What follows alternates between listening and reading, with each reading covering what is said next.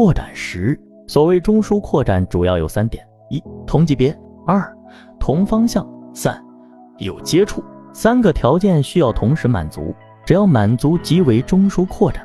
中枢准备扩展时有一个机会，扩展完成后的随后下。中枢准备扩展时有一个机会，扩展完成后的随后下。延伸九段时，理论上中枢在没有产生第三类买卖点时，可以无限的延伸。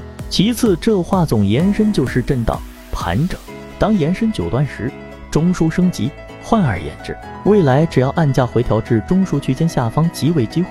同级别反向走势，同级别反向走势有两个注意点：一、级别一致；二、方向相反。同级别反向走势按照缠论标准划分存在四种标准形态，如下图所示。标准的四种类型同反同级别反向走势。